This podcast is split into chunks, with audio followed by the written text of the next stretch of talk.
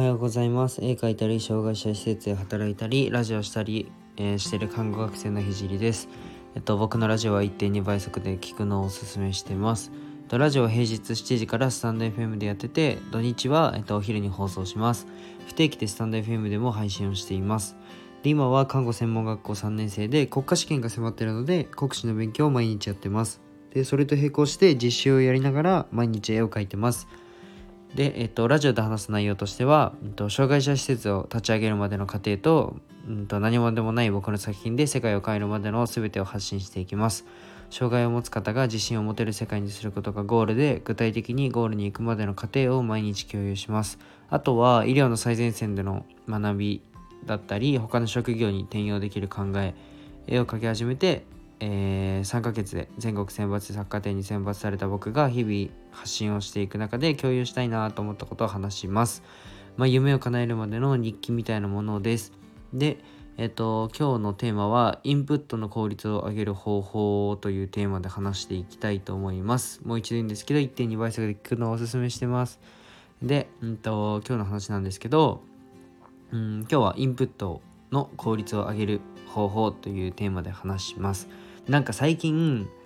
クイズ王とかなんか東大王とかの番組が流行ってたりなんか YouTube で勉強系学習系 YouTuber がと言われる人たちが結構増えて、うん、効率のいい勉強は何かとかなんちゃらテクニックポモドーロテクニックで休憩をしろとかなんかそういう最強のインプット方法とかが結構溢れてるじゃないですか。動画とかで YouTube とかで。で学習方法の情報がいっぱい発信されてる中なんか僕なんかがラジオでこうやって話すのはちょっとあれなんですけどあのちなみに僕は、うんと、ラジオで毎日新しい話をしているので全力でインプットをしないと毎日ラジオでアウトプットできないんですよね。でちなみに、えっと、質問したいんですけどこう皆さんはあのー、昨日何を学びましたかね？でその学びを他の職業やそうだな学生にも転用できるように話してくださいっていうふうに言われたら話せますか？多分しんどいと思います。で、うんと、ちなみに僕も、うんと、一日中意識しないとしんどいです。これ毎日やるのは正直しんどいです。で、これはすごいことでも何でもなくて、誰でもできることなので、これから発信した人には、うんと、聞いてほしいんですけど、結論から言うと、もうアウトプットする環境を作るっていうことです。あの、最強のインプット方法はアウトプットをする環境を作るっていうのが一番大事で、僕にとってラジオはアウトプットになってるんですけど、うん、毎日ラジオを自分で話すってなると一日過ごす上であこの場面〇〇さんにも当てはまるかなとか〇〇さんまあ誰々に当てはまるかなとかあこのシーンはこの場面でも使えるなっていう転用パターンを考えたりするんですけど、まあ、ちなみに僕はあのー、ラジオ始めたその日から無意識にこれをやってます。でこの話も転用できると思ってて例えばめちゃめちゃ数学の点数を上げたい学生がいるとするとその人に今日の話を転用するとうーんまあそうだな僕俺は数学が得意だから、うん、次のテストから一緒に勉強しよう数学を教えさせてっていうふうに言ってくださいっていうふうに多分この話をすると思うんですよ。で友達にそうやって言ってくださいって。で今なんか偉そうに言えないよとかまあなんかその教えさせてっていうのっておかしいじゃないですか。なんか自分ができるやつっていうふうに、うん、思われるのかなとか偉そうに言えないよって思った人いると思うんですけどまあそんなことなくて僕が学生の時はなんか数学を先生から教わる教わるよりも得意なやつに友達に教わりたいっていうやつの方が圧倒的に多くて、まあ、一人の学生の取り合いになってました。そのめちゃくちゃ数学ができるやつの取り合いになってたんですけどで教えたいっていうボスよりもあ教えたいっていう人の母数の方が学生は、うんと、圧倒的に少ないと思うのでむしろ喜ばれると思います。でちょっとそれはさておき今のことをちょっと話すと言うとうん、まあ、この瞬間次のなんだろうな今のこのなんだえっとじゃあ友達に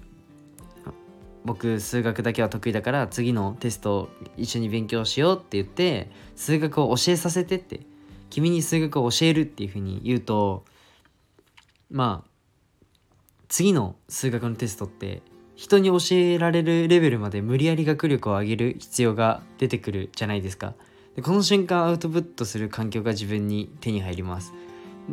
ってことはインプットの効率を上げないともういけない環境に自分から飛び込むって感じです。まあ、こんな感じでアウトプットする環境を定期的に必ず入れるようにするとインプットする効率が圧倒的に上がるので試してみてください。で僕僕が意識してるのは、まあ、インプットする時に意識してるのは、えっとまあ、圧倒的にその効率を上げるのは今言ったアウトプットするってことなんですけどあともう一つがちょっとメモの魔力を読んで自分の考えを、まあ、僕その都度メモに取るってことはしないんですけど例えばなんかこういうことを学びましたってなったらあじゃあこれって